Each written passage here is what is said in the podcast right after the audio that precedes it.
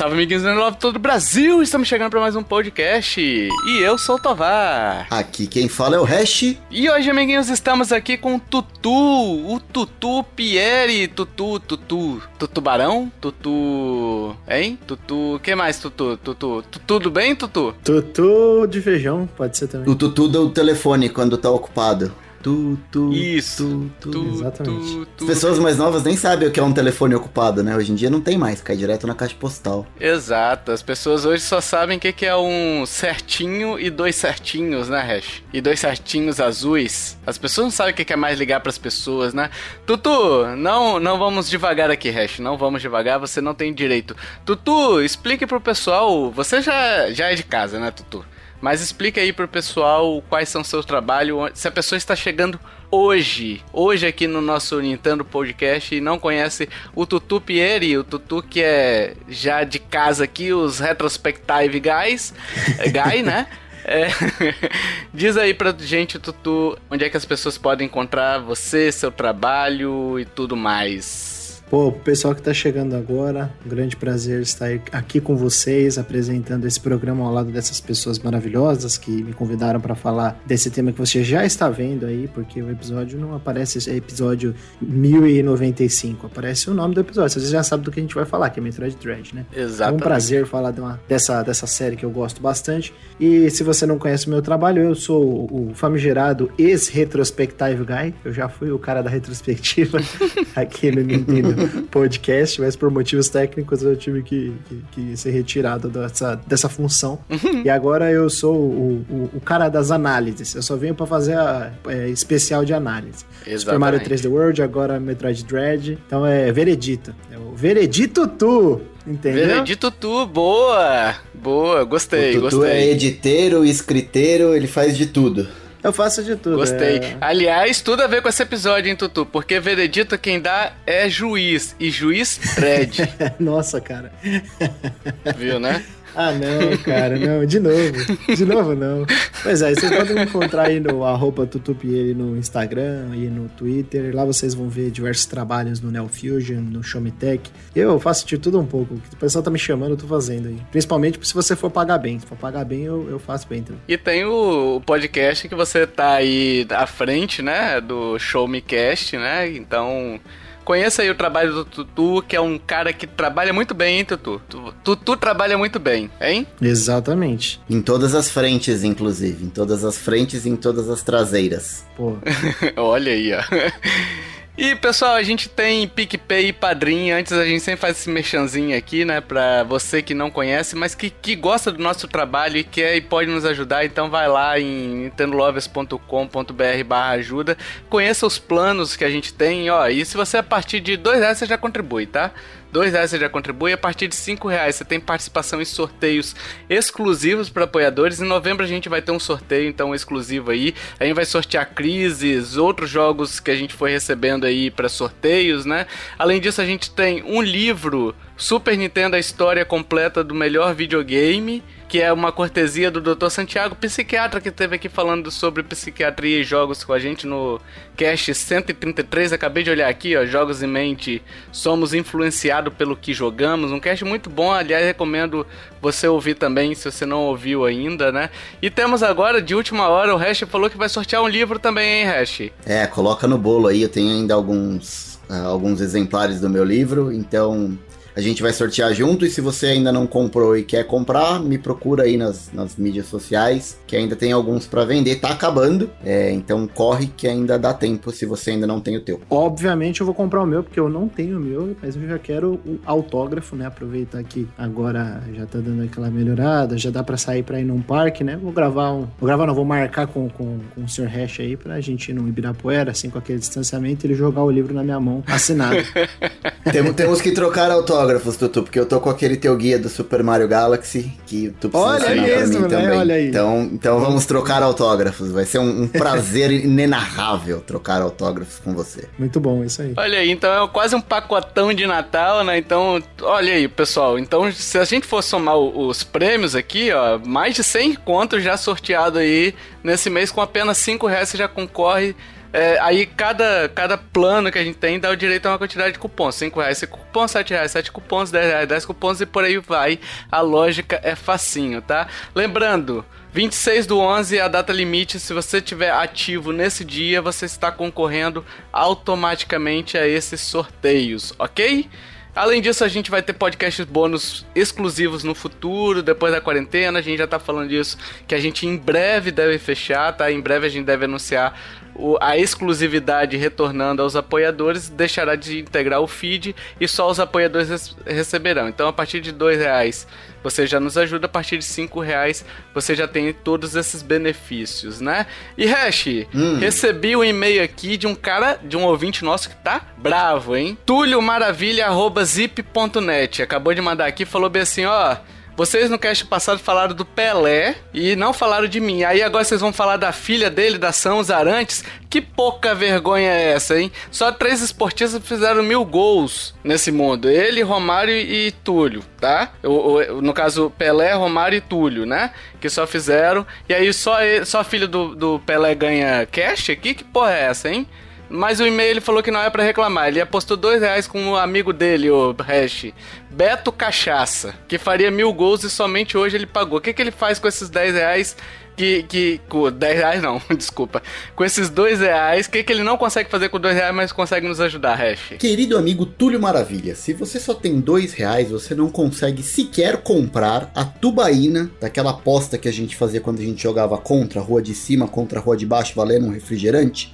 Porque, amigão, fazer mil gol contando o jogo contra a rua, contando o jogo de interclasse contra o Exército da Salvação, aí é moleza, né, amigão? Quero ver fazer mil gol ali na raça, que nem o Romário, que nem o Pelé. É isso, investe na gente, que é certeza de sucesso. Melhor do que você ficar contabilizando gol aí que não existe. Mas se você ouve a gente, cara, um abraço, continua ouvindo porque a tua audiência é qualificada. Então é isso, meus amiguinhos. Conheça lá nossos planos e nos ajude, claro, se você puder e quiser, né? E vamos falar de Metroid Dread, vamos falar de Metroid Dread porque há 19 anos, Tutu e Hash. Não era nem nascido. Ah, sim. É, não era, é, não era não, Hash. Não era nem nascido, não.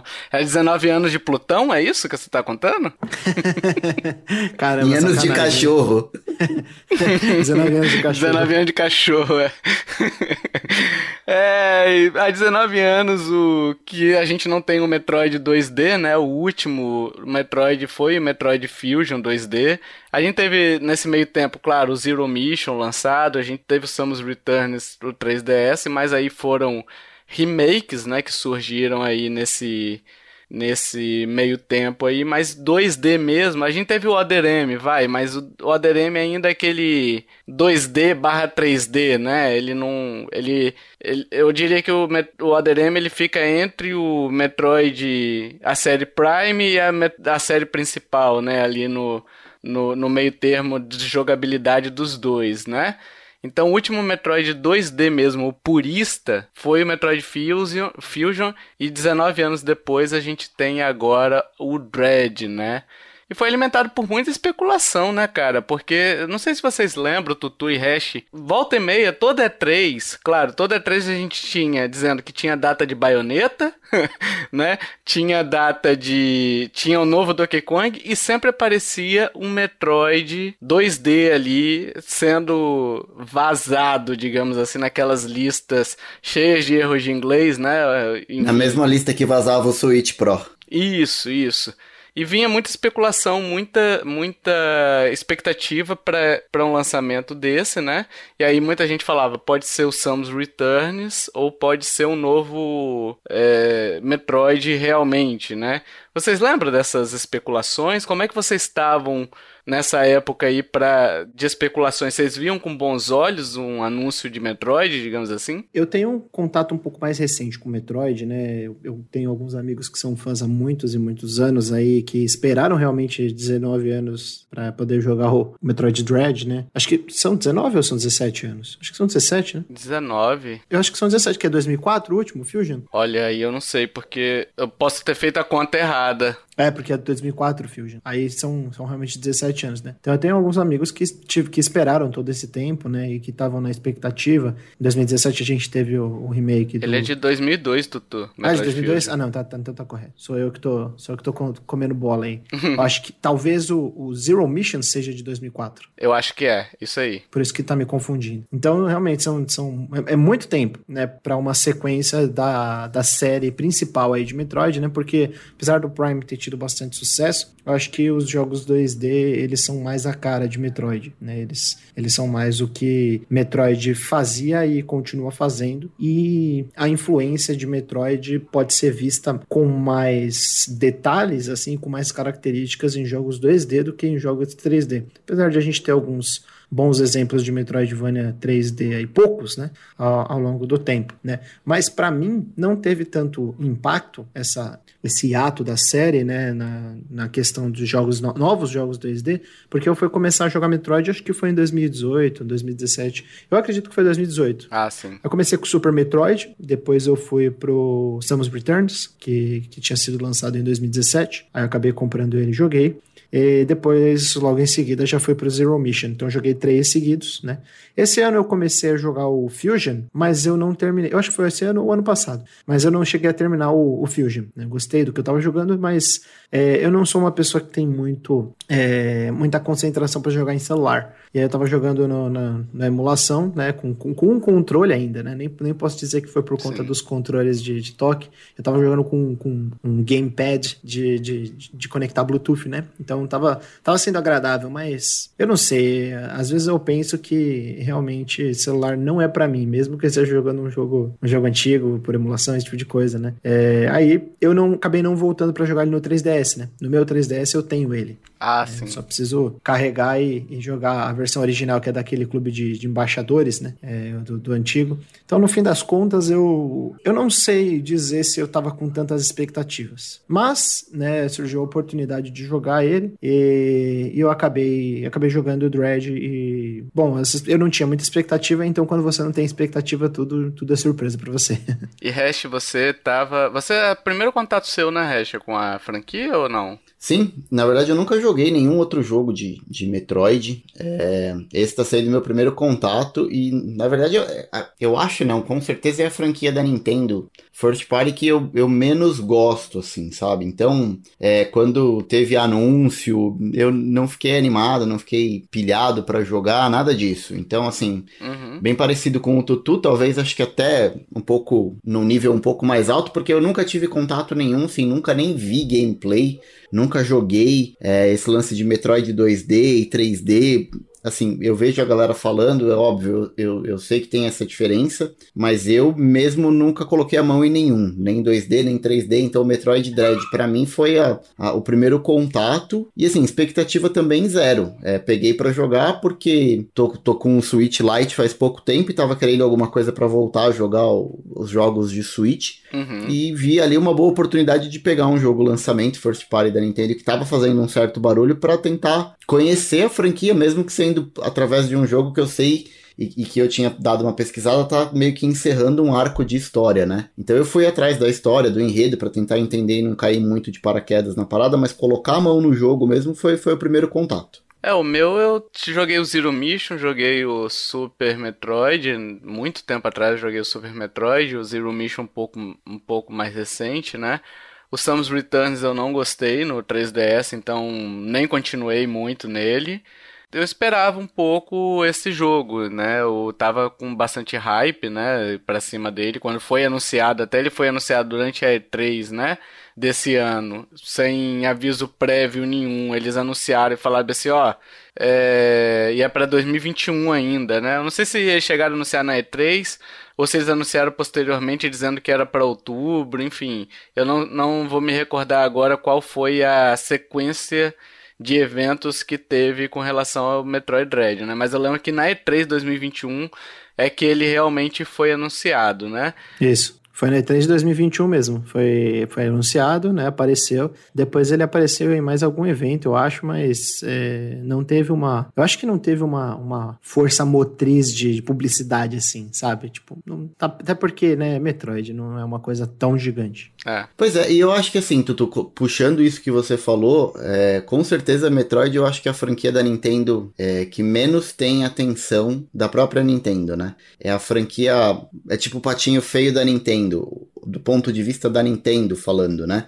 A Nintendo dá muito mais atenção para Mario, Zelda, Donkey Kong, até mesmo Kirby, do que ela dá para Metroid, né, cara? Metroid é sempre meio que relegado ali, sempre fica é, de lado, deixado ali de lado do, pela própria produtora, né? É. é. eu acho que ela é uma, é uma das, né? O, o Fire Emblem também já foi, já foi bem esquecido, assim, né? A diferença é que geralmente a Nintendo fazia os jogos de Metroid, né, antigamente, e no caso da, do Fire Emblem é Intelligent Systems, né? Mas de qualquer forma são duas franquias que, que são bem esquecidas e são duas das franquias mais interessantes da, da Nintendo, assim, pelo menos do, do, do, do, que eu penso, assim, eu gosto muito das, das duas. Ponto de vista de história é, né, mas é, é até jogabilidade também tem suas características interessantes aí da, de ambas as franquias, né, e, e tanto é verdade isso que o Hash falou, que fica mais renegada, mais esquecida, digamos assim, que durante o lançamento do jogo, agora em outubro, a gente teve vários, vários e vários problemas, né? Polêmicas ali que cercaram o jogo.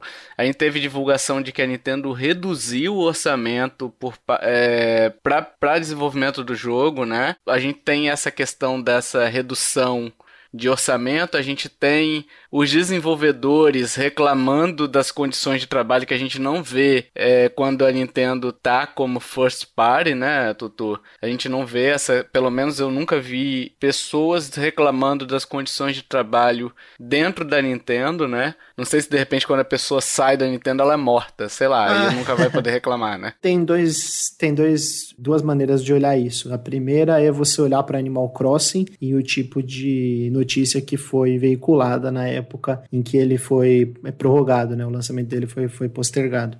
Uhum. Que é, nós estamos tomando essa atitude por conta da pandemia e nós não gostaríamos que é, o jogo atrasasse tanto, né? Não, na verdade não foi por, causa, por conta da pandemia, foi um pouco antes, né? Foi pouco antes isso. É, aí eles, eles falaram que ah, nós, nós não queremos que as pessoas do estúdio sofram, né, por conta de crunch. Uhum. Então a gente vai, ele estava previsto para setembro de 2019, se eu não me engano. Ele foi foi empurrado para março de uhum. 2020, né? Isso. Então, com isso daí a gente pode tirar uma conclusão ali pontual de que a Nintendo sim, se, né, pelo menos ali naquele estúdio, naquela frente de desenvolvimento, se preocupa com a saúde dos trabalhadores. Sim. Por outro lado, a gente, se a gente for pensar na cultura japonesa de, de, de, trabalho, não só de desenvolvimento de jogos, de tecnologia, mas a cultura japonesa de trabalho, há uma tendência muito forte das pessoas se cobrarem uhum. e serem cobradas para trabalhar mais, né? E também delas serem fechadas ao ponto de aceitarem com o, o cabresto, né? Sem, sem reclamarem, sem se sindicalizarem, sem se unirem de uma forma coletiva para poder quebrar aquele problema.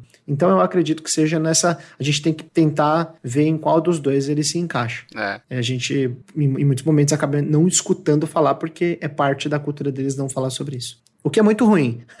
é, mas tipo assim, a gente, a gente sempre acha que não tem nada até alguém vir à tona e, e trouxer, né? Então, por exemplo, a Rockstar nunca teve crunch até a gente saber que tinha, né? Depende de notícia pra gente saber. Sim, sim, mas a, mas a Rockstar já é uma coisa que, tipo, há tempos já se fala sobre. No Red Dead Redemption 1 falou sobre, no GTA falou sobre, o, o Uncharted 4 da Naughty Dog falaram sobre, é, no The Last of Us Part 2 voltou novamente. Sim. Então é uma coisa que está indo e voltando, indo e voltando, mesmo que a atração, cada vez que passa, vai, vai, vai sendo maior, vai se tornando mais intensa, é uma coisa já recorrente. Já no mercado japonês, na indústria japonesa de jogos, é um pouco diferente mesmo. Na, na a Square Enix, hoje mesmo eu tava pensando uma coisa, sem querer é, devagar muito, mas tá pensando é, sobre a trilha do Breath of the Wild, né? Eu falei, pô, essa trilha é muito legal, eu gosto muito dela, talvez uma das que eu mais gosto da franquia. Aí eu pensei, quem fez essa trilha? O, não foi o Koji Kondo, mas eu não sei como é o nome da pessoa. Por por quê? Porque não é do, da cultura dessas empresas colocarem essas pessoas no spotlight, né?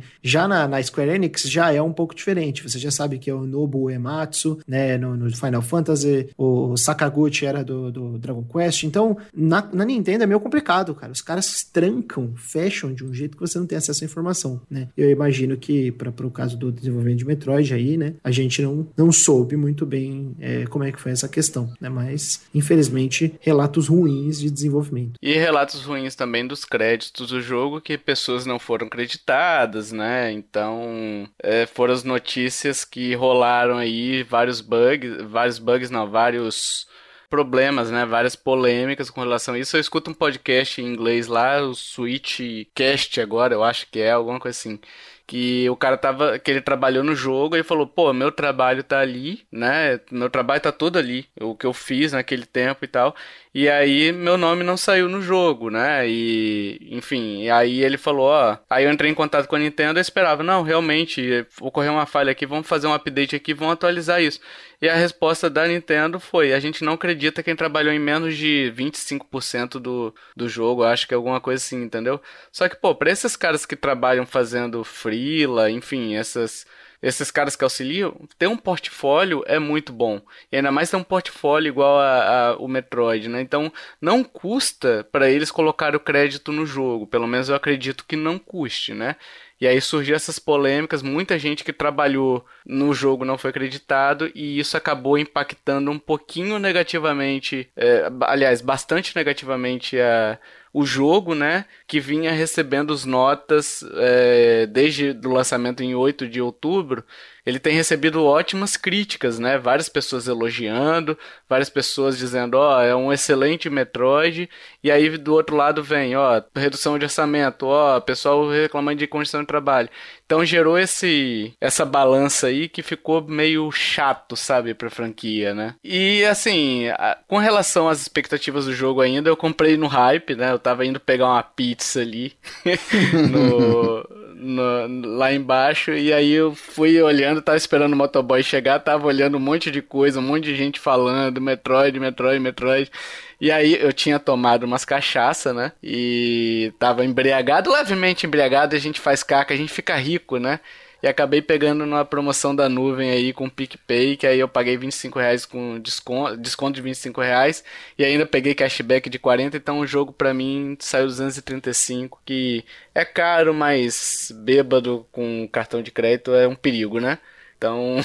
eu acabei pegando no lançamento. pensa, pensa bem, você poderia ter gasto isso daí numa noitada. É, então. Numa saída. Exato. Numa saída, Exato. né? o resto pegou mídia física, né? Pra variar. Peguei, peguei com um amigo meu que tem loja. É, quando chegou, na verdade, assim, chegou um lote, ele mandou o aviso, ele falou assim: ó, o lote de quem fez a pré-compra chegou e já acabou. E tá previsto de chegar mais um lote ainda hoje ou amanhã. E aí não sei o que que me deu um estalo. Falei, cara, quando chegar o segundo lote aí, me avisa que eu vou querer. Aí, tipo, no dia seguinte ele me mandou, falou, cara, chegou. Aí passei lá na, na casa dele para pegar, peguei, paguei aquele preço bem salgado de mídia física do Nintendo Switch no lançamento. É...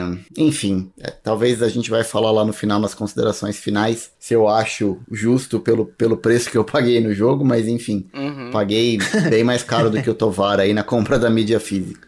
E Tutu pegou pra review ou pegou ou comprou? Eu peguei naquele esquema que é maravilhoso, né? Que não é a pirataria, que também é maravilhosa, mas é o dividir conta. A pessoa comprou, né? E aí veio para mim automaticamente. Aí quando eu comprar um jogo, ah, vai boa. vir para ela automaticamente. É legal, a Nintendo permite que faça, Sim. né? Então eu posso falar abertamente que eu divido conta com um amigo e que é maravilhoso, cara. Façam isso, dividam conta, entendeu? Eu divido conta no PlayStation 5, joguei Deathloop na faixa. Se alguém quiser dividir minhas contas também, é só avisar. Tem um monte para pagar aqui. eu posso, eu posso mandar uns boletos aí, Tutu, hein? Porra, é dividir conta no Nintendo Switch. Eu não quero a conta aí do, da conta do, do SAI, do, da Sabesp. Inclusive, Tutu, eu ainda não paguei a fatura do cartão de crédito que eu comprei o Metroid Dread. A gente pode dividir essa conta aí. Não, essa daí você divide com o gerente do seu banco.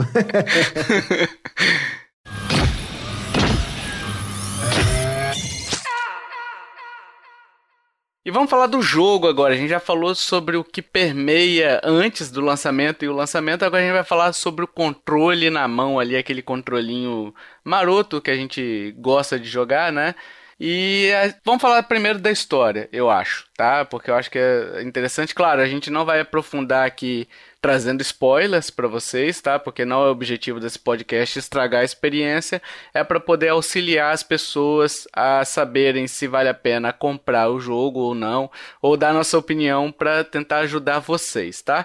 Então vamos lá, a história ela se passa após os eventos de Fusion, né, do, do Metroid Fusion e de todos os outros Metroids, inclusive a série Prime e o Other M, tá? Então pelo que eu apurei é uma sequência linear que desencadeia os eventos no Metroid Dread.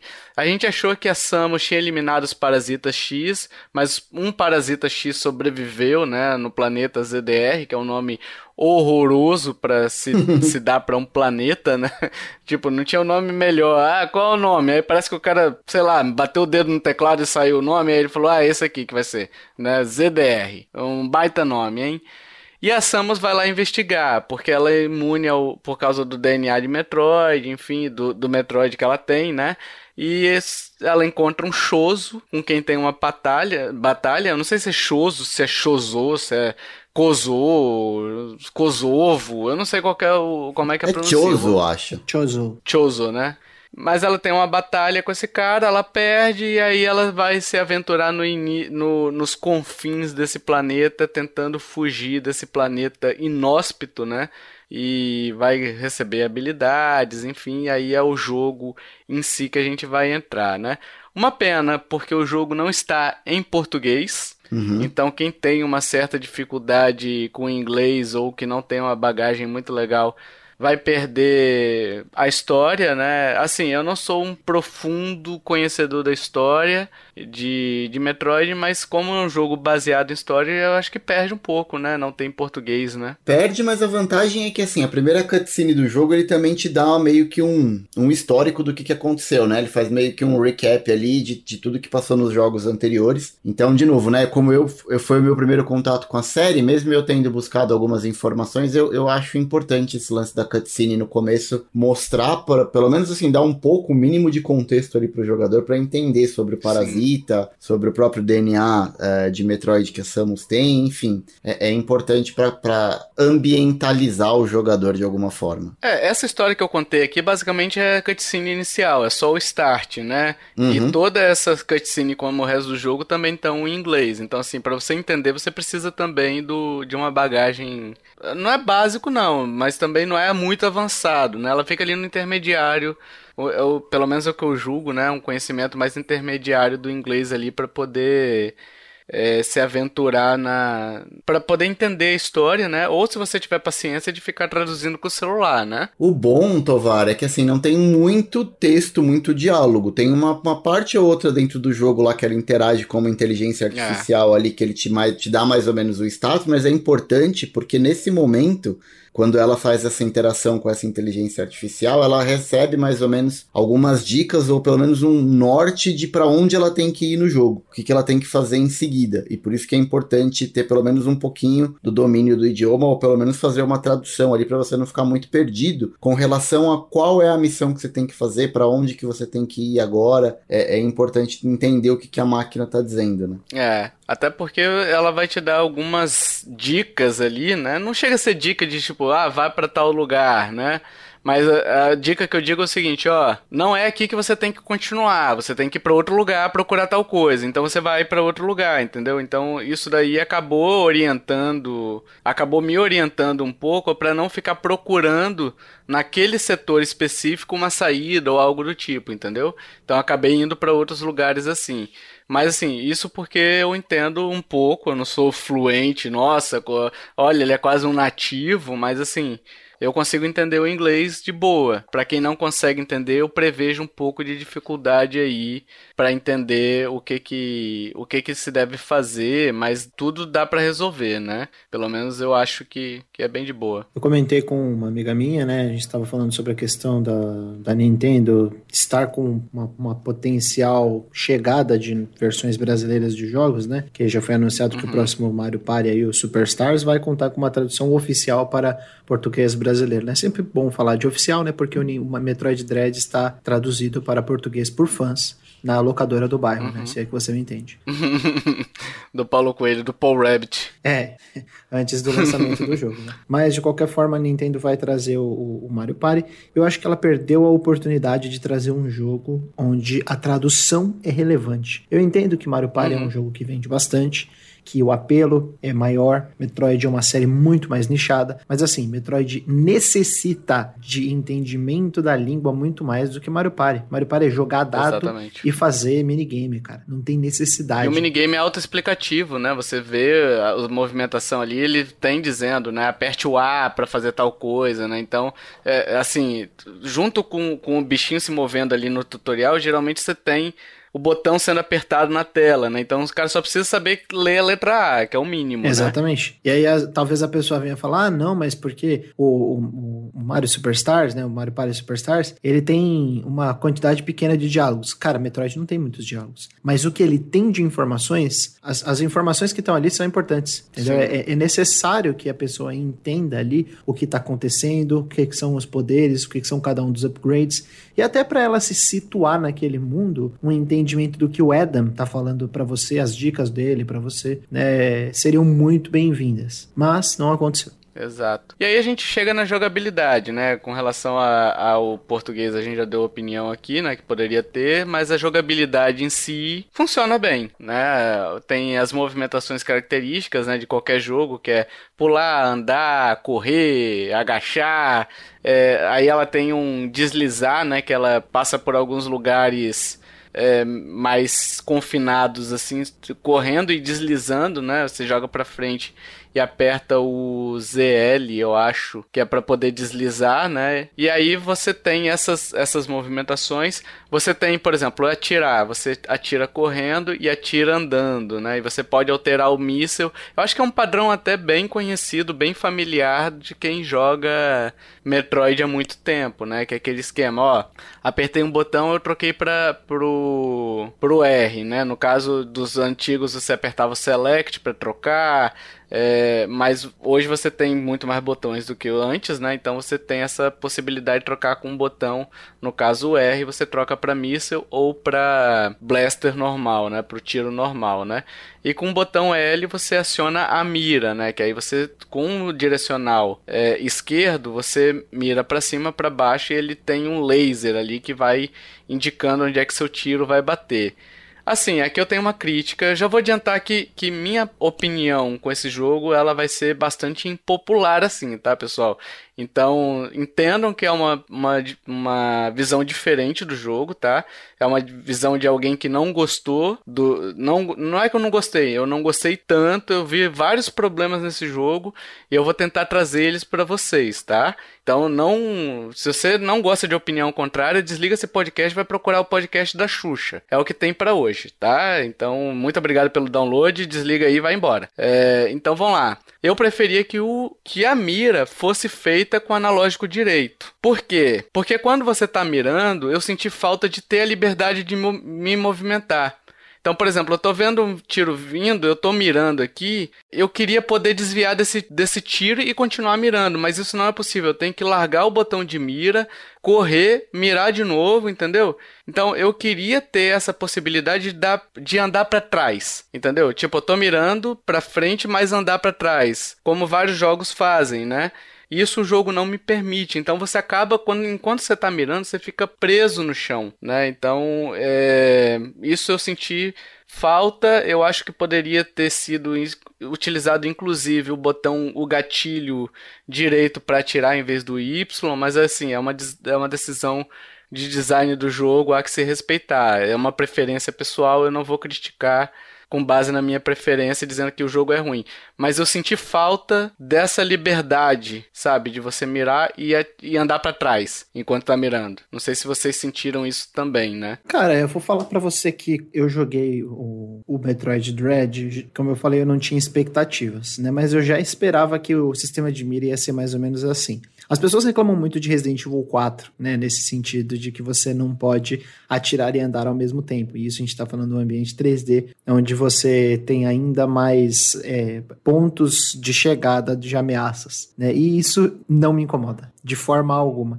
Eu entendo que isso daí poderia ser, quando a gente conversou, é off-topic, né, enquanto jogava, isso realmente não me incomodou, né, não foi uma coisa que me incomodou, como a gente já estava conversando, mas a questão é, eu gostaria que tivesse a opção que você está falando, Tovar, que é de colocar a mira no analógico R, né, e você poder desviar e fazer esse tipo de coisa. O, a questão é que, e aí eu já vou começar com alguma uma crítica bem forte, Metroid não tem opção de acessibilidade nenhuma, nenhuma nenhuma. Uhum. Nenhuma. Então, para começo de conversa, não dá para você mapear os controles. Não, você não tem opções pré-definidas de controles é, já é, colocadas ali no jogo. E não tem como você mexer. Porque, se eu não me engano, no Switch não tem como mexer também. Tem opção de acessibilidade de remapeamento de botão no Switch? Não. Não. Pois é. E, e, e o Metroid também não tem nem opção, como a gente tá falando de acessibilidade, né? Nível de dificuldade também não é. tem, né? Você não consegue mudar o nível de dificuldade. Isso, nós estamos falando aí do, do, controle básico básico na questão de remapear controles ou de você ter é, opções diferentes de controles já remapeados, já pré-definidos, e ele não tem.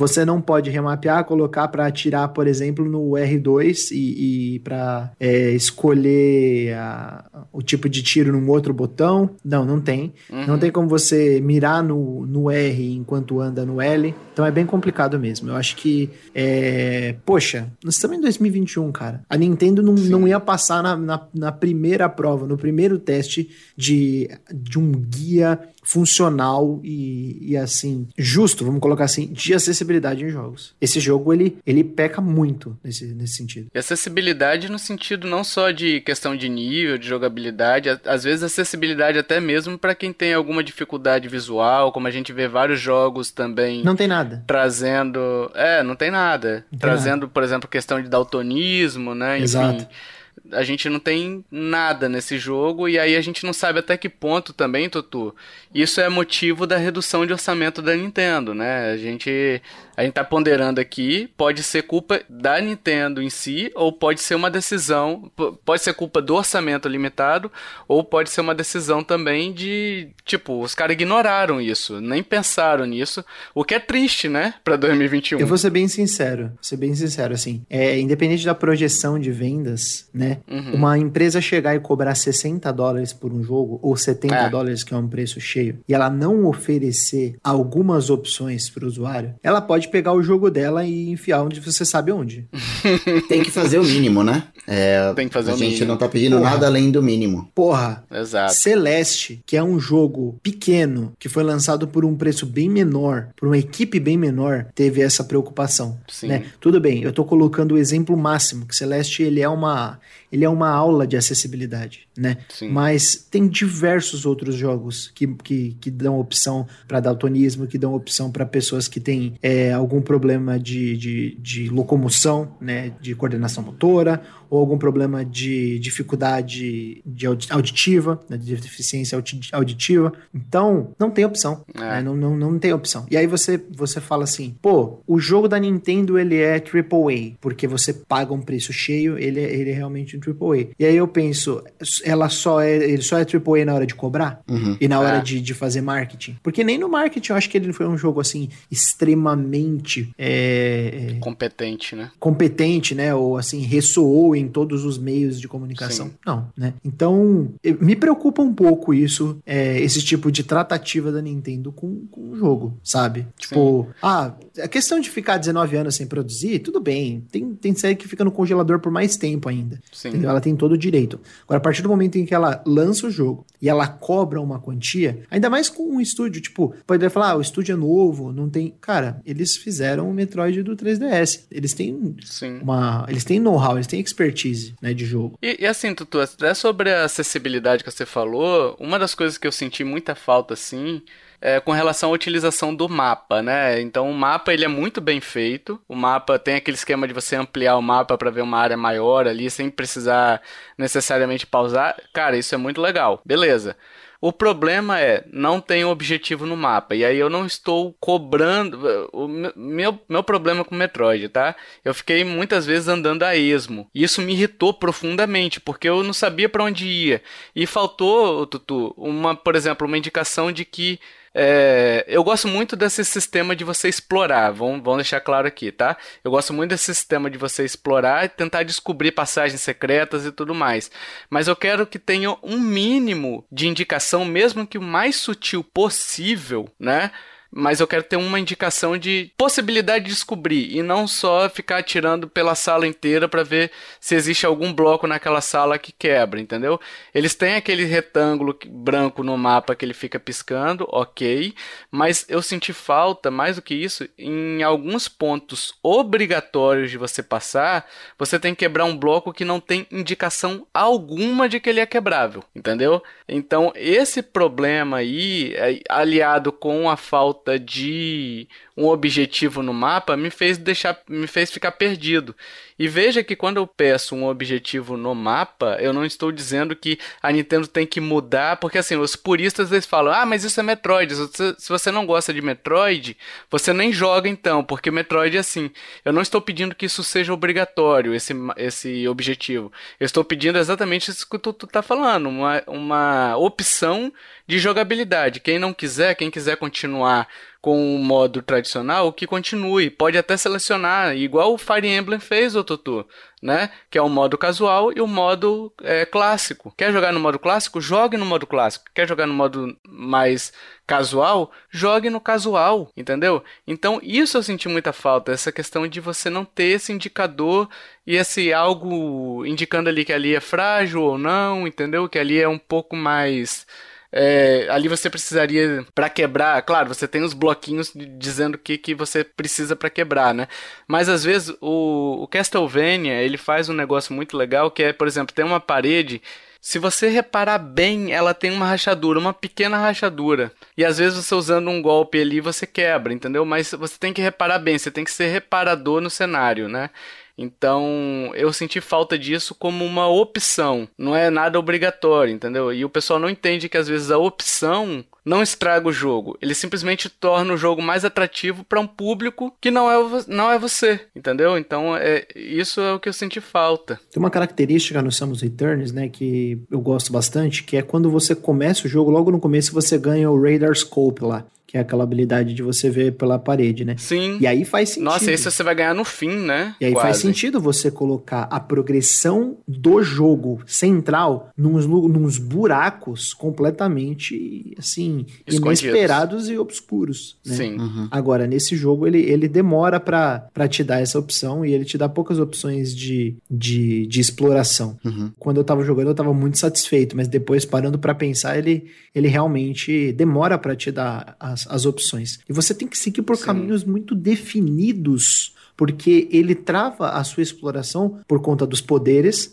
mas ele trava a sua exploração não é para áreas opcionais, né? Ele não uhum. esconde uhum. uma, uma sequência de salas gigante atrás de uma atrás de um de um upgrade ele esconde os atalhos básicos que deveriam ser coisas é. que você vai abrindo rapidamente. Isso só vai abrir lá Sim. no final, entendeu? É, eu, eu, do ponto de vista de jogabilidade, para mim a jogabilidade em si, e aí eu tô falando exclusivamente da movimentação da personagem, do tiro, eu, eu concordo com algumas coisas que vocês falaram. Esse lance da mira que o Tovar comentou do personagem ficar travado enquanto mira, é, é um ponto que também me incomodou, mas eu acho que é proposital para deixar o jogo mais difícil de maneira artificial. Uhum. Uhum. É, eu acho que também deveria ser pensado e implementado de uma outra forma, mas ele é muito gostoso a movimentação da Samus Sim. com algumas ressalvas. Por exemplo, tem uma parte que você pega o pulo duplo. Nossa, isso é um E foi uma coisa que eu comentei até com o Tovar em off, assim, o pulo duplo, que é uma mecânica que a gente já tem nos jogos há tanto tempo, é implementado de uma maneira totalmente cagada. Assim, não funciona direito.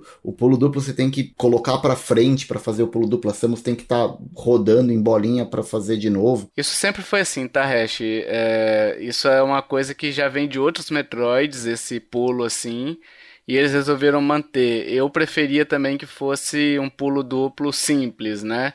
Até porque, assim, por várias vezes com esse pulo duplo, mesmo eu bolinha, ele não não rodou. Não deu spin, né? Que é o spin jump ali, sei lá como é que é o nome disso. Mas ele não fez o, o, a bolinha, ela não formou a bolinha. Então isso é uma coisa que me incomodou bastante, que não funcionou bem, né? É, eu, eu concordo, eu concordo. Eu acho que o, o Hash falou da questão da movimentação, que é bem rápida, né? Eu, eu concordo. Ele, ele é muito bom, ele é bem rápido, bem ágil e eu gosto de jogar o jogo assim, de andar, de, de, de, de me locomover, de atirar. É só que a questão de isso combinado ao level design te daria a questão da exploração das possibilidades e enquanto eu tava jogando, tava muito legal, né? Aí depois eu, eu pensando novamente, parece que eu fiquei com um gosto um pouco agridoce na boca. Não, não foi a, a melhor sensação. Mas, mas eu gostei da, da experiência, assim, de, de jogar ele, né? E aproveitando para falar da jogabilidade, uma coisa que me chamou muito a atenção e que esse jogo faz de uma forma primorosa frente aos outros jogos são os chefes. É muito uhum. bom. Os chefes são muito bons. Em especial, assim, o último chefe é muito bom. É uma coisa assim que, tipo, é, me dá a sensação do, de bons chefes da, da From Software, que, que é uma desenvolvedora Sim. que eu gosto muito, aquela sensação de perigo iminente, de você ter que aprender o, os, os, os, exatos movimentos, né? De você acertar padrões, de você escapar às vezes por um fio da, da morte. Então ele dá, ele causa uma tensão muito boa, né? E, e ele sabe também concatenar cenas rápidas que duram 30 segundos, às vezes um minutinho, cinematográficas, né? Ali, mesmo com aquele estilo de, de arte, com a com o gameplay. Eu acho isso muito muito legal. Acho que é, uma, é um ponto alto dele, né? O primeiro chefe, quando Sim. ela dá aquele pulo no meio do, do. Tipo, ele faz um, o rabo junto com, com o corpo, ela pula no meio, assim, é muito legal, cara. Tem uma cena, você falou. O jogo é muito bonito, né? A gente tem que falar isso. O jogo é bonito, mas assim, eu acho que ele funciona muito mais no portátil do que no, no dock. Eu joguei no portátil, eu falei, nossa, que jogo bonito e tal, tô jogando aqui e tal. E aí eu fui pro modo dock. Nossa, é serrilhado, hein? É, é serrilhado. Não sei como é que tá depois das atualizações, se teve algum packzinho e tal. Mas, nossa, foi, foi de chorar, assim, de, de serrilhado, sabe? Aí eu voltei pro portátil e fui embora. Fui seguindo um portátilzinho ali que, que foi sucesso. E eu tive alguns problemas de, de, de frame rate também, em certos pontos ali na água, com vários bichinhos que ficam te seguindo, eu tive alguns problemas de queda brusca ali de frame rate. Mas sobre o jogo em si, sobre a como quão bonito ele é, tem essas cenas são muito bem feitas, são muito bonitas, são muito cinematográficas, né? Elas são bem dirigidas, né? Elas são bem bem são bem dirigidas ali, né? Apesar de eu achar o estilo de arte, a escolha estética, o que o tipo de, de parâmetro que eles que eles a, a, o tipo de referência que eles acabaram utilizando para criar é, as cores, o, o, o estilizado, Sim. eu acho feio, sinceramente. Tem uma cena, Tutu, que não sei se você vai lembrar, não é uma cena em si, mas você chega no planeta e você passa por um portãozão assim, que é imponente na sua frente. Sim. A Samus fica pequenininha lá no, no, negócio e o cenário se estende para mostrar o quão grande ele é, né? Sim, sim. Então isso é muito legal. Os chefes são muito bem feitos, né?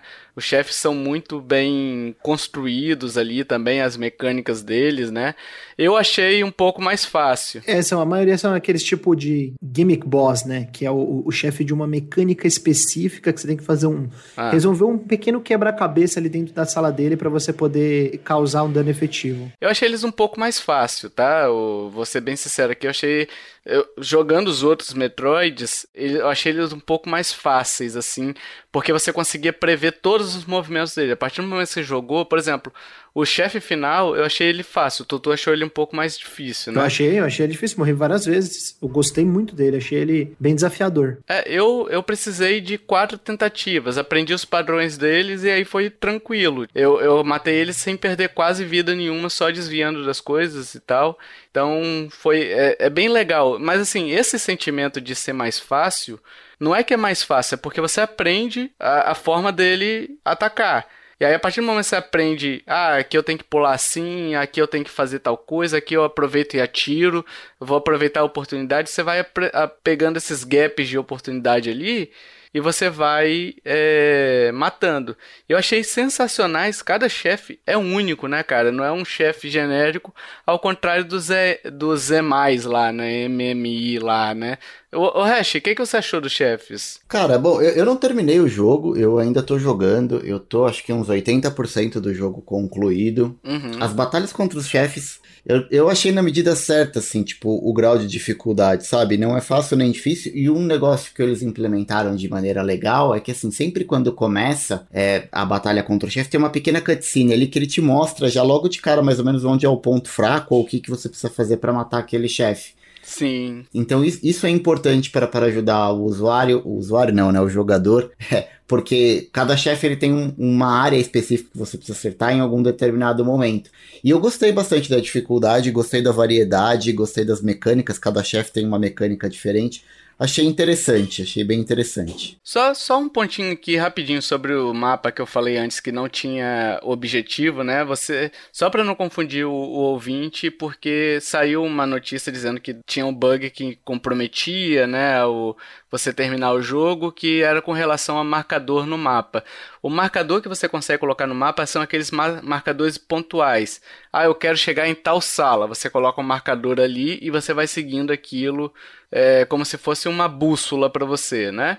Então, é esse marcador existe. Não existe um marcador dizendo, ó, oh, você agora você tem que ir para lá, né? Que o jogo vai te conduzindo de uma forma mais linear, né? Falamos sobre o chefe, a gente tem também a sala de save retornando, né? A sala de mapa também retornando.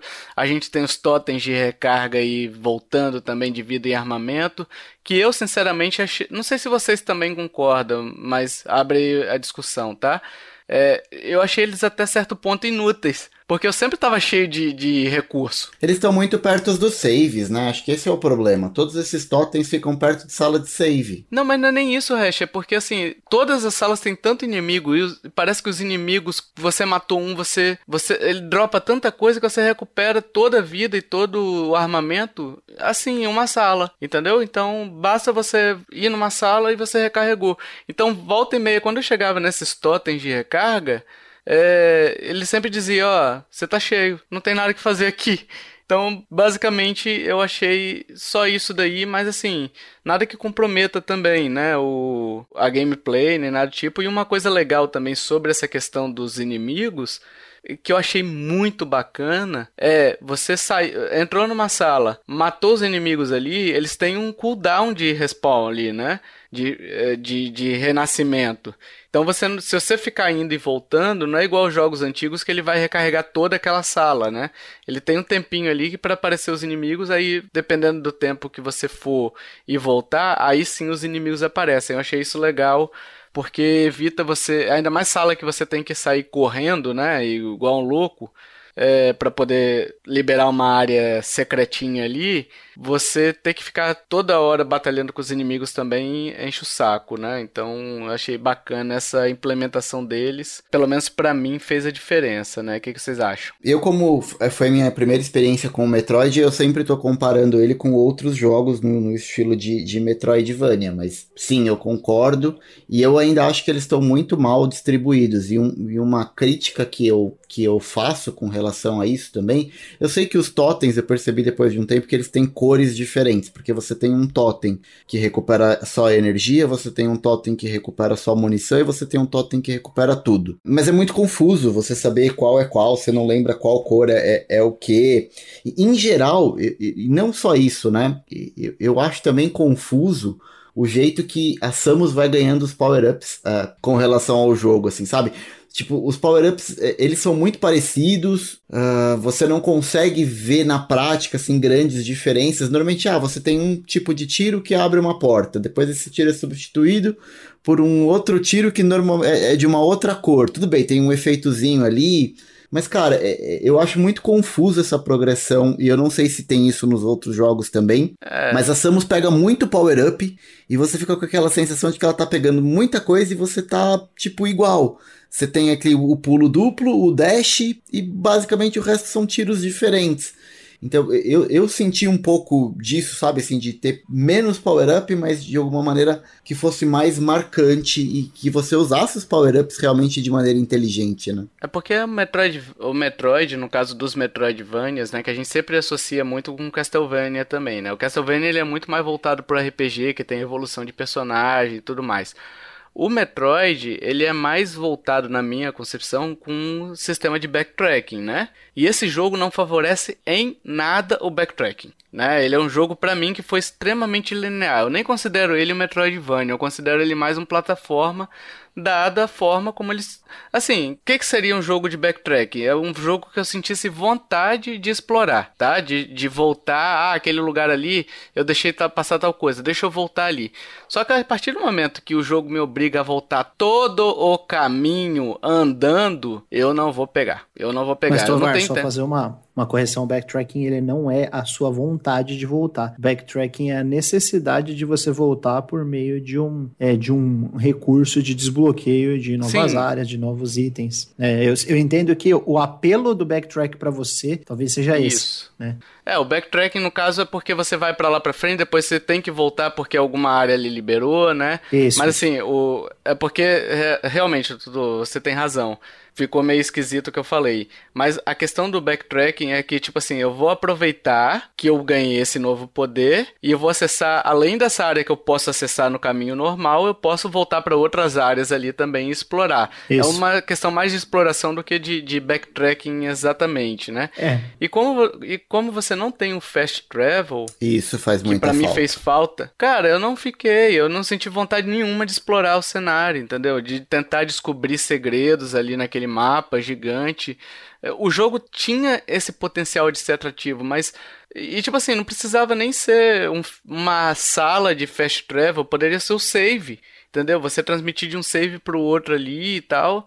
E não tem. Você é obrigado a seguir o caminho, né? Tipo, de os teletransportes. Tipo, ele só vai do ponto A pro ponto B. Se você quer, tipo, do ponto A pro ponto C, você tem que dar toda a volta andando. Cara, é um rolê sem tamanho. Você não sabe o que que liga com o que qual transporte Exato. liga. Você fica meio perdido nesse negócio para você se movimentar entre as áreas do jogo, né? Era tão mais simples colocar simplesmente essas salas que elas estão todas conectadas entre si e de uma única sala Sim. você vai para qualquer lugar do mapa. Com certeza uhum. a, gente se sentiria mais livre ali naquele ambiente. E pode ser também uma decisão, tipo, da direção do jogo, de, de colocar mesmo esse lance de você ficar com essa sensação de claustrofóbica, que você não quer voltar uhum. lá no começo porque é um baita de um rolê rolê e, e, você só tem que ir pra frente, sabe? Pode ter sido uma decisão, Sim. mas assim, considerando que a gente tá falando de um jogo na sua essência Metroidvania, não sei se faz sentido. É, eu, eu, eu, entendo que o negócio do, do, do, mapa dele é que assim, o Metroidvania ele surgiu de uma ideia de você fazer um jogo de plataforma com várias fases nas quais você não tem uma, é, no qual você não tem várias fases, você tem apenas um mundo e que cada sala ou uhum. a coleção, uma coleção de salas intricamente ligadas, né, e, e, conectadas, interconectadas, vão fazer sentido como se fosse uma grande fase, né? E você vai ter vários cenários, né? Uhum. Mas quanto mais as salas se conversarem, se conectarem bem e se conectarem bem entre esses, essas coleções de salas, que no caso são a, os mundos ali, as regiões, né? As regiões Sim, daquele planeta. As áreas, né? As áreas daquele planeta. É, melhor é. Você pega, por exemplo, eu vou, vou dar um. Para não dar o exemplo do Dark Souls, que aí é, é hit kill, né? Porque o Dark Souls 1 ele é, é maravilhoso a forma como o mapa é construído. Ele, ele é um mapa inteiriço. Ele é um único mapa uhum. com, com várias áreas que você vai abrindo e você pode é, meio que pular a progressão, se você quiser, ou se você tiver habilidade o suficiente para jogar, né? Mas eu vou dar o exemplo do Batman Arkham Asylum. No caso, você uhum. tem o, toda aquela região de, do Arkham Asylum, né? E você tem o sanatório, você tem o hospital, você tem a diretoria, e tudo ali dentro se conversa, tudo ali faz sentido de serem áreas separadas com pequenas salas que se conectam, com atalhos, com corredores, com, com é, duto de ventilação ligando, né? E aí você uhum. tem portas que você vai abrindo, então tem aquela questão do item-chave, né? Que ele vai funcionar tanto como uma arma quanto como uma chave, né? Um item para progressão. Mas todo aquele mundo faz sentido, Sim. sabe? E eu senti que no Dread, quando eu terminei, a minha sensação era muito de. Parece que as coisas estão muito separadas. Uhum. Entendeu? Parece, é. que, parece que cada região é uma conversa só somente com ela. E ela e dentro da própria área, ela não se conversa muito bem, né?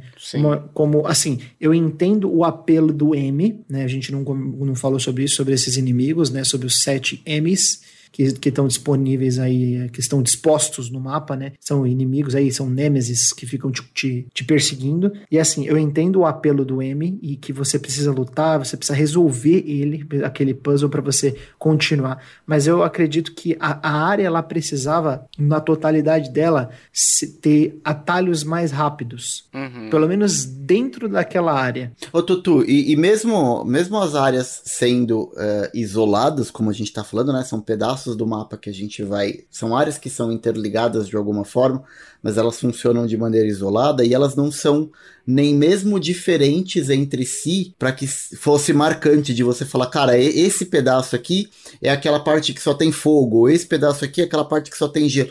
Cara, é, é, tipo meio tudo muito misturado. Então, assim, apesar de ser áreas diferentes, visualmente é, são todas muito parecidas, sabe? É, e aí a gente volta com relação ao Fast Travel, só com relação a isso daí também, só para deixar claro, eu não queria que isso fosse obrigatório. Fast Travel não é obrigatório para ninguém, não é obrigatório no Zelda, não é obrigatório em lugar nenhum, tá?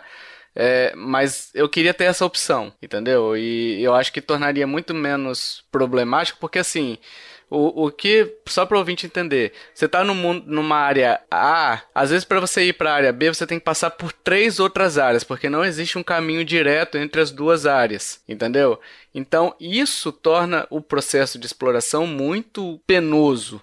E aí, às vezes, você vai encontrar é, essa questão que, por exemplo, você tem uma área que tem uma porta de fogo do lado de uma porta de gelo, e você fala: caraca, o que aconteceu aqui, né? Mas, assim, faz parte. Não... Eu prefiro muito mais um mapa único, mas aí a questão do Metroid, né? O Metroid sempre foi assim, essas áreas, mas eu prefiro muito mais um, um mapa tipo Castlevania, que é... são áreas ligadas ali e você explora, né? Enfim. Não, eu não lembro exatamente, mas acho que era com relação a isso daí da, das áreas elas não terem uma, uma distinção visual, é, audiovisual tão marcante, né? No caso do o meu Metroidvania favorito, pelo menos até o momento, né? E que é, eu tô voltando a jogar agora ele para realmente bater a, a, o martelo é o Hollow Knight, né? Eu gosto muito dele. E eu, eu sinto quando eu tô entrando numa nova área. Tem inimigos diferentes, tem ambientes diferentes, tem uma vibe diferente. Quando, quando eu caí em Deep Nest da primeira vez no, no Hollow Knight, cara, eu fiquei desesperado, tá ligado? Parecia que, tipo, era um outro jogo. É, ele subverteu totalmente a minha expectativa do que seria a parte mais baixa do, do, do, do jogo. Eu acho que o Metroid Dread, ele, ele, ele vacila um pouco. E é engraçado, quando eu tava falando com o Tovar, eu tava até um pouco incomodado, assim, eu falei, cara, mas não é possível, cara cara, o Tovar, ele é muito chato. Ele fica pegando muito no pé das coisas. Não é possível, você não tá cara. errado, né? De qualquer forma, você não tá errado. É. Aí depois eu fui pensando, né, com, com, com calma, né, e, e, é difícil isso daí, né, eu voltar atrás com opinião em relação ao Tovar. Mas eu fui, eu fui pensando com calma, não é que o Tovar tem razão nisso daí? Não é que ele tem... Em quase tudo assim eu concordo que faltam opções, né? Não é que deve, o jogo deveria ser diferente. Ele deve, é, tipo, ele deveria ser diferente e ponto final. Ele deve deveria ter a opção D. Sim. Né? E falta a opção D. E isso daí é um, é um, é um problema muito grande, cara. Esse jogo, ele, ele, ele vacila muito nesse, nesse ponto, né? Mas para além do, da opção D, eu concordo sobre essa questão da, das áreas não serem muito marcantes. Sim. assim, né? Alguns momentos são marcantes, como eu falei, a parte de cinematografia, algumas cenas, as batalhas contra chefes são legais, né? Aquele momento que você falou que dá aquela puxada na câmera. Então, são esses momentos, mas assim, a extensão das áreas, ela não, não é tão marcante, não. E para fechar esse bloco aqui, so, falando só um pouquinho sobre os M's lá, os MMIs, né? Os rappers, né? Os Eminence. É, os Eminence, exato. É, nossa. É, vamos falar um pouquinho sobre quem são. São robôs, né? Isso daí não é spoiler, isso tá no trailer. Eles vivem em salas confinadas, como a gente falou, né? E eles comem Samus. no bom sentido. É, você pega. É basicamente um pique-pega ali. Você tem que correr dele, você não é, se ele te pega, você tem uma chance mínima de, de escapar, né? E aí você tem a opção de um parry ali, né? Que você pode fazer num milésimo de segundo o, a arma dele brilha e você tem que apertar naquele momento exato. E não é algo tipo assim, ah, se ele me pegar eu conto até X e aperta o X. Não, porque varia muito esse tempo. A cada pegada dele, você vai notar que isso daí às vezes se estica um pouquinho mais, às vezes é imediato, sabe? Então, esse sistema de parry para mim foi muito difícil eu me adaptar.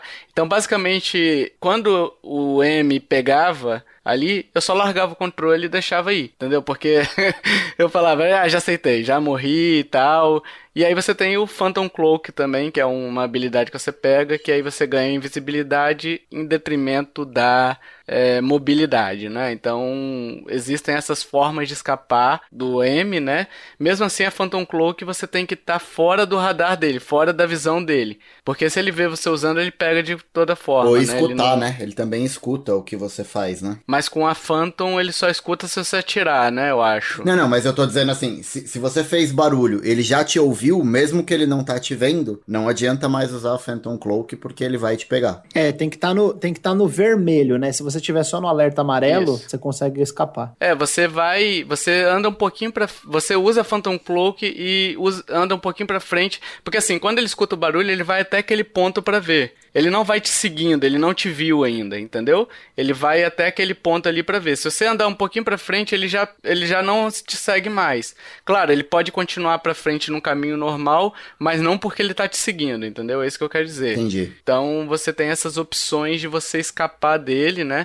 Você, você consegue matar ele, você tem como matar ele, mas não com a sua arma do jogo, né? Então, assim, isso é uma parada que me incomodou um pouquinho, tá? Porque além do pique-pega, que assim é uma questão pessoal que eu não gosto de jogos assim, tanto que eu nunca joguei o Resident Evil 2 o remake por conta da adição do, do Mr. X, né? Eu acho o nome. É, mas aí, é, aí X, o, problema, né? o problema é totalmente seu, né? Ainda bem que você já falou que é um negócio seu, porque é pô, meu. É eu acho fantástico, cara. O, o Mr. Sim, X sim, é uma sim. coisa assim que o Resident Evil 2 não seria o que ele é sem o Mr. X. Tipo, é, é tensão naquele momento é uma injeção de adrenalina. É, é, o é. que dá o caráter de terror para aquele jogo. Se ele não tivesse aquilo, ele seria só tiro em zumbi, né? Basicamente. Uhum. E, e, é mais ou menos o que dá o tom pro Metroid Dread, né? Porque a sensação é mais ou menos a mesma. Quando você já encontra aquela porta que você sabe que do outro lado vai ter o, o M para você enfrentar e aí muda tudo, né? O tom da tela muda, a música muda, muda tudo, assim, é uma sensação mesmo de tensão. E eu demorei um pouco para entender qual era a mecânica da parada, que eu tinha só que correr e buscar uma outra área fora onde ele não me pegasse, para depois eu voltar e conseguir matar ele com, com a arma que você pega quando você mata ali a, a unidade central, né? Uhum. Acho que até a gente vai falar um pouco disso. Para você matar o M, você tem que destruir uma unidade central e o teu canhão, o teu blaster, ele fica temporariamente mais potente e aí você volta naquela área para matar o M, né? Sim. Mas eu demorei um pouco para descobrir que eu tinha que simplesmente correr, abrir o mapa e procurar como é que era o meu caminho para chegar nessa, nessa unidade.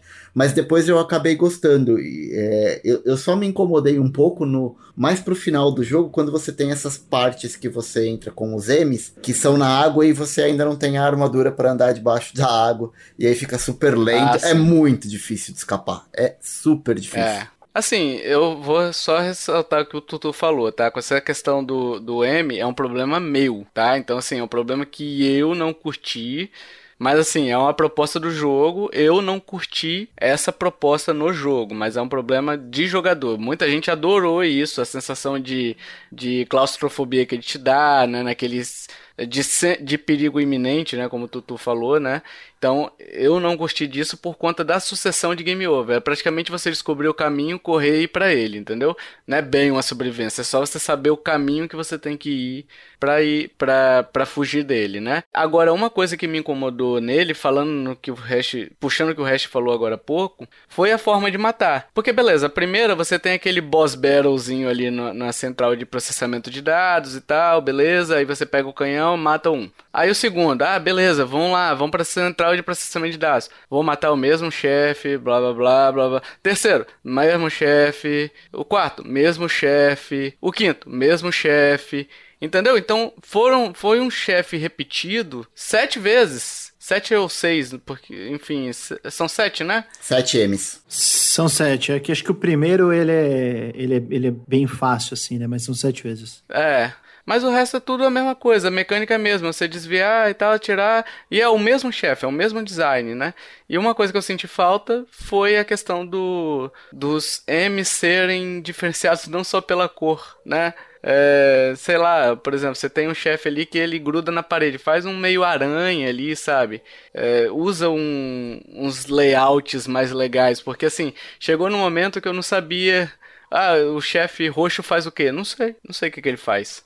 Porque o design dele é igual ao dos outros, né? Então, assim, eu eu senti falta de, dessa questão do chefe, desse boss battle ser um pouco diferenciado, mas aí você tem outros boss battle no jogo, né? Então não faz tanta falta, assim, mas assim, é, é, muito repetitivo essa forma. É um chefe fácil de se matar, sabe? É bem fácil. E, enfim, e repetir isso sete vezes, sei lá, me incomodou um pouquinho. É, a única coisa que eu tenho pra, pra, pra, considerar é que o M ele poderia ser só uma letra, não quatro letras, né? Porque chama E, M, M e fica M. Poderia ser só a letra M, né? É porque aí ia confundir com Metroid Other M. é. Ah, não, é mas verdade. aquele é o outro M, não é esse M, entendeu? Boa. Às vezes eles fizeram uma série e ganharam vários M's. Ah, não, tá Meu Deus. Ah, não, não dá, não dá.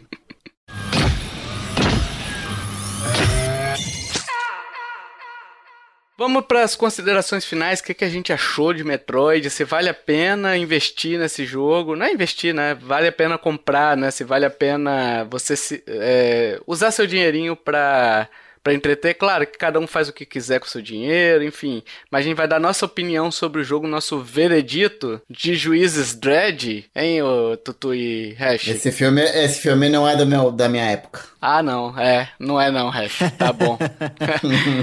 então vamos lá. Eu vou começar porque eu acho que a minha opinião vai ser um pouco mais é, negativa, então a gente vai tentar trazer ela primeiro para depois terminar o cast Good Vibe, beleza? Beleza, eu quero ser o último, tá? Por favor, vamos deixar o convidado tá, depois. Pode deixar. Então, assim, o Metroid ele é um bom jogo, tá? Então, no esquema jogabilidade, eu acho que ele é muito bom, ele é muito competente, exceto uma uma outra um ou outro probleminha ali, né, de que a gente já falou durante o cast do pulo duplo, algumas coisas que não funcionam.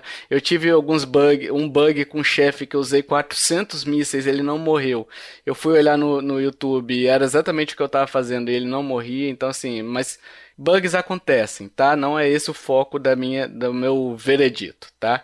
Ele é um bom jogo, ponto. Jogabilidade, ele é bom mas ele faltam vários elementos de acessibilidade, vários elementos para trazer um novo público também para esse gênero, entendeu? Não precisa esquecer o público antigo, não precisa fazer um jogo pensando num, num, num público novo só mas coloque como opção trazer esse público novo, entendeu? Então, esse jogo, ele me parece um jogo de 1995 lançado em 2021, entendeu? Então, isso foi me desestimulando. São vários problemas que eu já falei aqui nesse cast, não vou ficar voltando aqui, que me fizeram ficar mais entediado do que entretido, entendeu? Tanto que eu terminei ele usando é, detonado, porque eu detestava ficar perdido ali. Eu detestava ficar procurando, sabe? Eu não tinha motivação para ficar procurando ali. Então, se tivesse as opções, para mim seria muito melhor. Eu olhava no detonado, ah, agora eu tenho que ir para tal área. Eu só seguia, só olhava o título, entendeu? Do, do detonado, para saber para onde eu tinha que ir naquele momento. É, eu usava o detonado como se fosse meu marcador de mapa, entendeu? Para poder saber para onde eu tinha que ir. Então, esses esses probleminhas ali prejudicaram a minha minha experiência a ponto de eu não saber se vale a pena ou não indicar. Entendeu? Por quê? Porque é um jogo caro, caríssimo, 300 reais. Ele não está em português, então para quem para um jogo que foca história isso é muito problemático. E ele é um jogo que ele não é nem um melhor Metroidvania, entendeu? Não é nem um dos melhores Metroidvanias na minha opinião entendeu? Para poder indicar e falar assim, não, gaste os 300. O ponto positivo é que ele, ele foi curto. Então, a sensação, a sensação de tédio que eu tive foi menor, porque assim, parece que durou menos do que poderia ter durado o sofrimento, sabe? Então, assim, é muito triste você falar que, ainda mais o hype que eu tava e tal, que o Metroid é um jogo ok, é um jogo simplesmente eu dei nota 5 quando eu fiz de brincadeira assim no Twitter ali. Eu daria nota 5, porque é um jogo em cima do muro para mim, entendeu? É um jogo ali na média. O 5 não é um jogo ruim, é um jogo na média. E o Metroid não pode ser mediano, entendeu? Então, assim, minha opinião é que hum, não sei se vale os 300 reais, eu acho que não. Não vale, não vale. Isso daí é certo. Tem outros jogos Metroids melhores. Eu não gosto de Hollow Knight, né? Então, como tu, tu falou, mas o próprio Hollow Knight me parece ter evoluído e Metroid parou no tempo. Então, assim, eu é muito triste você falar que um jogo desse tamanho, dessa franquia, é, tá mais caro do que ele deveria custar do que os caras entregarem. É um jogo bonito, é um jogo com boa jogabilidade, né? Então é isso, minha opinião impopular. É, Tutu, qual é a sua opinião? Cara, eu gostei do jogo. É, quando eu terminei, eu fiquei tipo, nossa senhora, eu gostei demais. Esse jogo é excelente. Só que assim, eu tava muito movido pelo, pela vontade de jogar Metroid. Quando eu terminei, eu, uhum. eu ainda tava naquele êxtase, porque eu, eu tava com vontade de jogar. Quando eu peguei, eu falei, pô, vou jogar o Metroid Dread, né? Legal tal. E aí eu comecei a lembrar por que, que eu gosto de Metroid com ele, sabe? Algumas coisas aqui e uhum. ali, né? E aí os defeitos foram ficando de lado, eu fui esquecendo, ficando meio cego, né? Mas depois eu pensei, assim, o jogo é bacana, é um jogo muito bom para mim, gosto, ele, gosto muito dele, mas ele sofre, ele tem alguns problemas, ele tem falta de opção, é, esse problema de português. É, meu, acessibilidade para esse jogo, assim, todos os sentidos, ele é ruim. É caro, é, não reflete uhum. o, preço que você paga no sentido do que ele entrega, tem pouca, poucas opções de acessibilidade para é, no, no poucas não tem nenhuma opção de acessibilidade né para deficientes ou para qualquer tipo de pessoa ah. que tenha uma é, alguma deficiência motora, algo do tipo que a gente já comentou. Então, realmente, nesse ponto, ele falha miseravelmente, né? Mas assim, numa promoção que não vai rolar no Nintendo Switch, talvez, né? Se você é, dividir então. a conta com alguém, 150 de cada um, 120 de cada um numa, numa, numa nuvem da vida com PicPay, aí, aí já vale. Agora, eu acho que ele é um bom Metroid pra, pra primeira viagem. Não sei se o Hash concorda comigo, mas eu acho que ele é um bom Metroid para você começar a série. E aí, Hash? A bola tá contigo. É, vamos lá o ouvinte talvez tenha estranhado que eu não, eu não, consegui falar muito das coisas que eu queria falar nesse cast, porque eu tive problemas técnicos aqui ao longo do cast todo. Uhum. Vários momentos eu, eu, desconectei, enfim. Então eu vou tentar sumarizar as minhas, as minhas impressões aqui de uma maneira bem rápida, porque a gente já tá sem tempo. Mas olha, a sensação que eu fiquei, e, e, e de novo, eu ainda tô jogando, eu tô em 80% do, do game, eu tô para terminar ele hoje.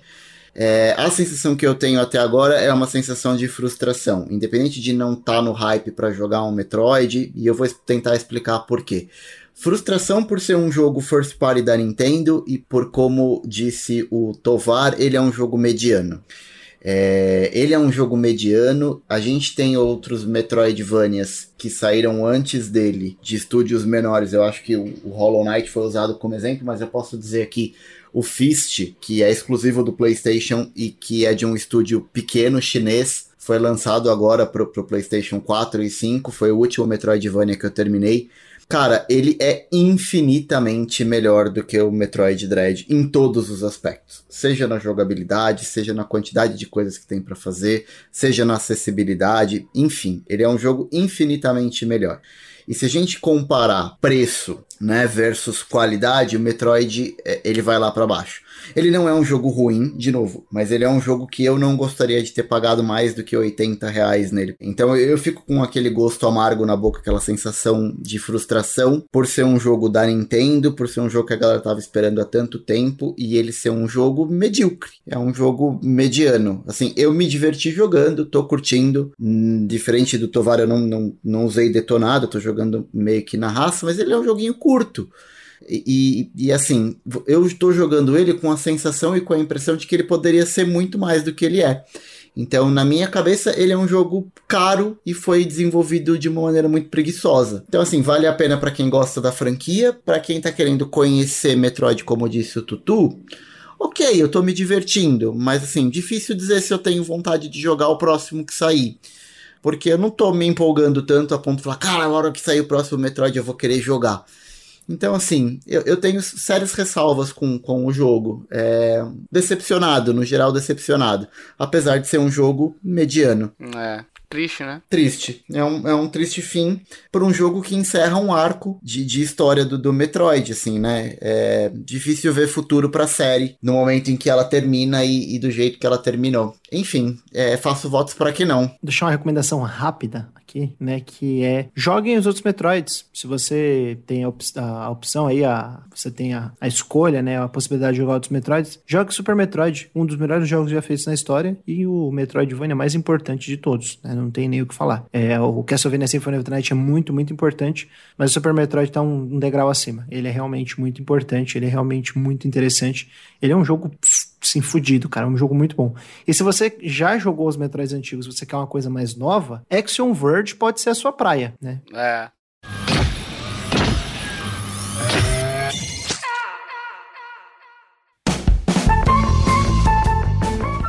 Sim, amiguinhos, chegamos para a resposta do jogo misterioso. Esse jogo que era do Kiffer. Kiffer, quais eram as suas dicas? Leia aí para os ouvintes lembrarem e poderem chutar é, no pensamento quais as dicas são. Diga aí. Minhas dicas são: fui lançado na década de 90. Meus personagens coletam frutas misteriosas. Já tive várias continuações em várias plataformas, mas minha primeira trilogia possui os jogos mais marcantes até hoje. Meus personagens já se enfrentaram em diversas formas de jogabilidade. Meu nome lembra um, ev um evento importante da indústria dos games. E aí? Hashzito, Hum, quer ser o primeiro da dica? A, a, a dica não, a resposta? pode ser. E, e eu fiquei muito focado nessa última dica do Kiefer e eu comecei a procurar eventos de videogame, tipo feiras, tá ligado? BGS, E3. Eu falava, cara, nada faz sentido com essa porra. Aí do nada me veio o nome na cabeça e falei, cara, é disso que ele tá falando. Então o jogo não pode ser outro senão o Crash Bandicoiso. É isso mesmo, é, o meu também é esse palpite. Esse também é o meu palpite. Aliás, Hash, eu não sei se você chegou a ver a primeira. Porque assim, eu matei nas quatro primeiras, né? Porque eu falei, ah, trilogia, década de 90, ou é Donkey Kong ou é Crash, porra, ou Sonic. Só que Sonic você não pega fruta, o Donkey Kong você pega banana, né? É, E aí eu fiquei um pouquinho na dúvida. Mas aí eu falei, não, é Crash, né? Eu acho que o Kiefer jogou mais os jogos do, do negócio. E aí eu falei, é Crash. Beleza, ficou definido que era Crash pra mim. E aí eu fui olhar a dica 5. Ah, matou. E aí o Kiefer botou, botou na dica 5, É, não. antes de eu corrigir, antes de eu corrigir, trocar a dica 5. O Kiefer corrigiu isso. E aí ele botou na dica 5 assim... Ah, meus desenvolvedores costumam me chamar como Sonic's S-Game. Ah, né? Tipo é de muito bunda. Fácil. É, muito fácil. Não, se procurasse isso no Google, eu falei com ele, Sim, Kiff, ó, eu, acer- eu sabia mataria, antes de olhar eu, isso. Eu mataria, só, só com a dica 5 eu mataria. Mas olha, que as É, frutas então. misteriosas que você tá falando aí são mangas, né, cara?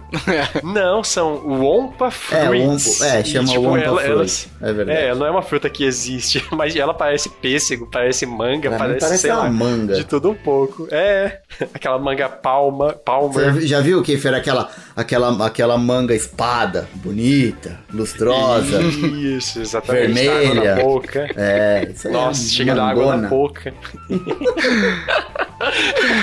Mas aí, Hash, eu peguei e falei pra ele, cara, isso aqui tá muito fácil. Se você procurar só Sonic's S-Game no Google, é capaz de você achar. Mas olha, Né? eu Tovar, eu não vi, eu não vi aqui a, a quinta dica antes dele corrigir. Eu já vi corrigido. E aí, quando você falou isso, eu achei que você estava pedindo pra ele corrigir por conta do nome do evento. Ah, não. Porque eu achei que tava muito fácil. Não. O nome do evento só. Então eu não tinha pegado essa dica do Sonic S Game, mas senão ficaria mais fácil ainda. É, e aí eu falei com ele, cara, coloca isso daí, faz uma brincadeira com essa palavra, né, do, do Crash e tal, que todo Sim. mundo fala, ah, o Crash dos videogames, aí brinca com a questão do Crash Bandicoot, Sim. né?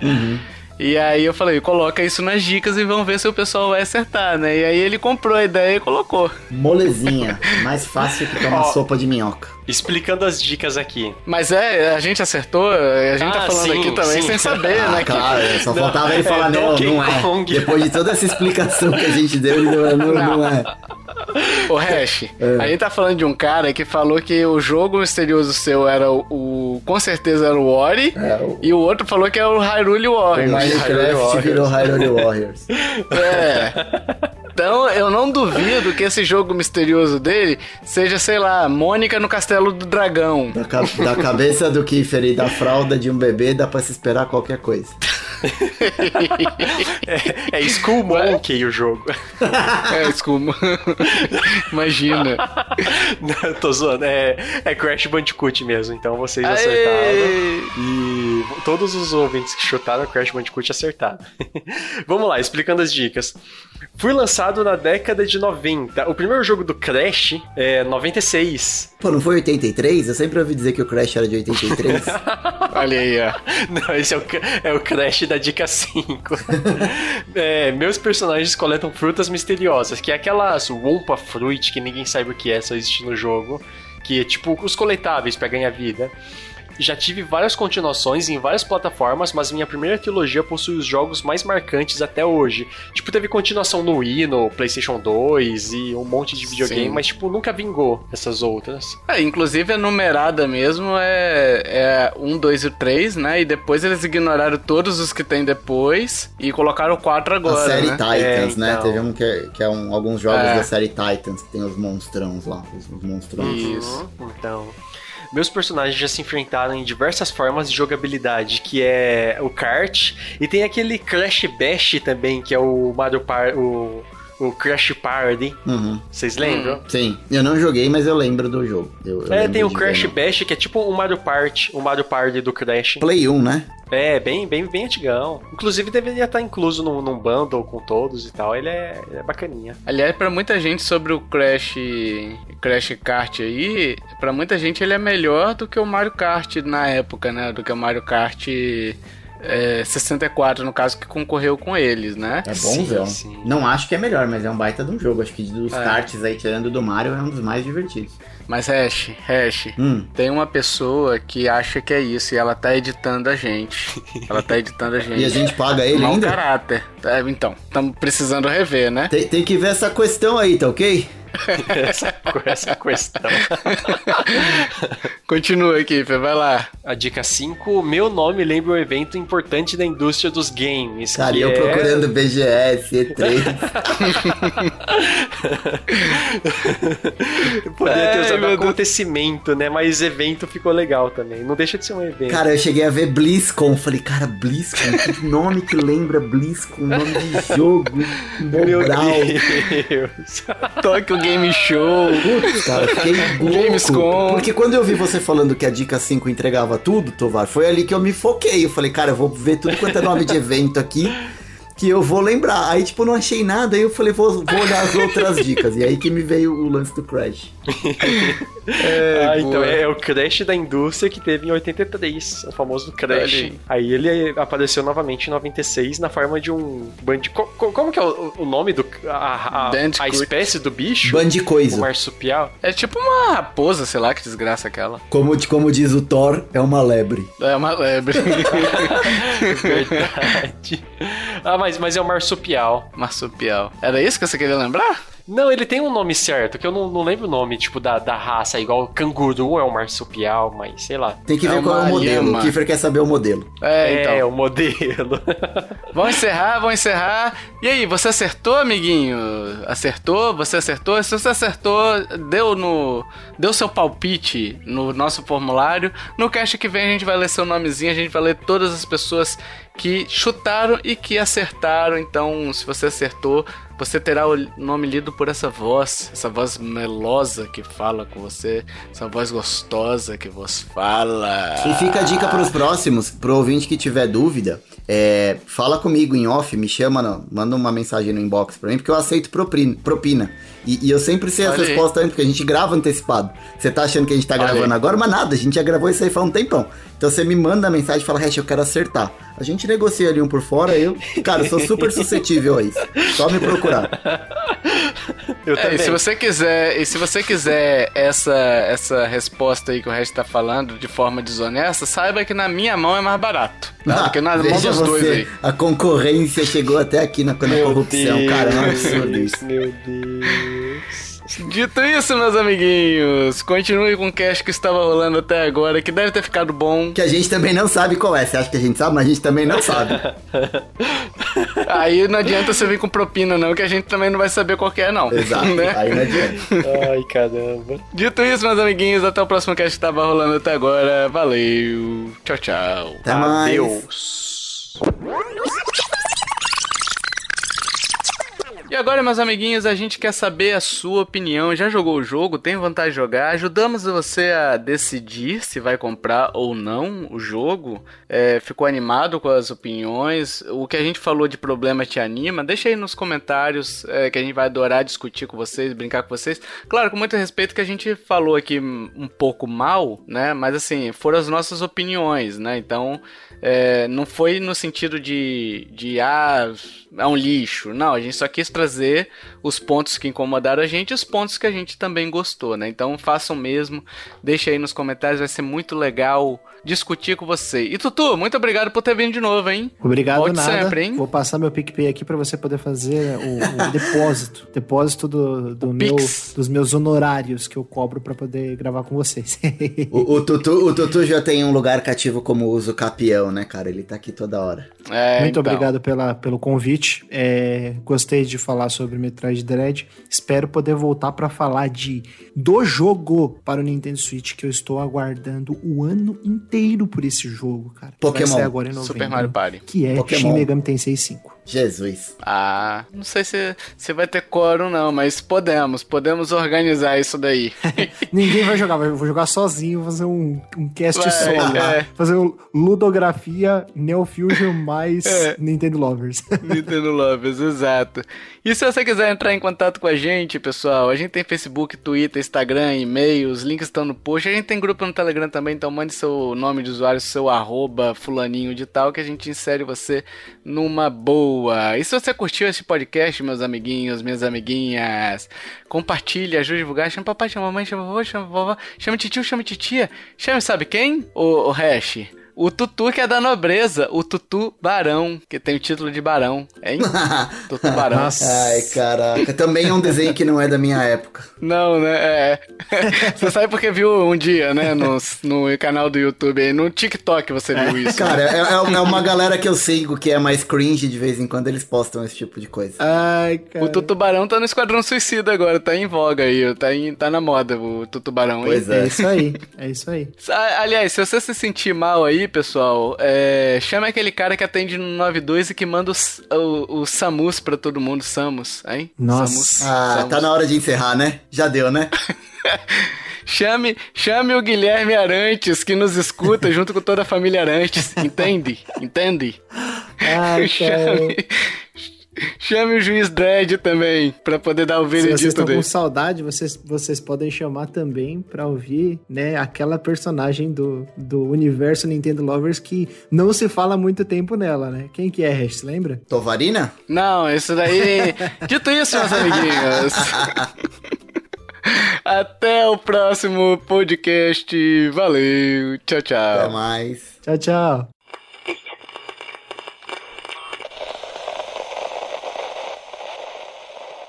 Este podcast foi editado por mim, Jason Minhong. Edita eu, gmail.com.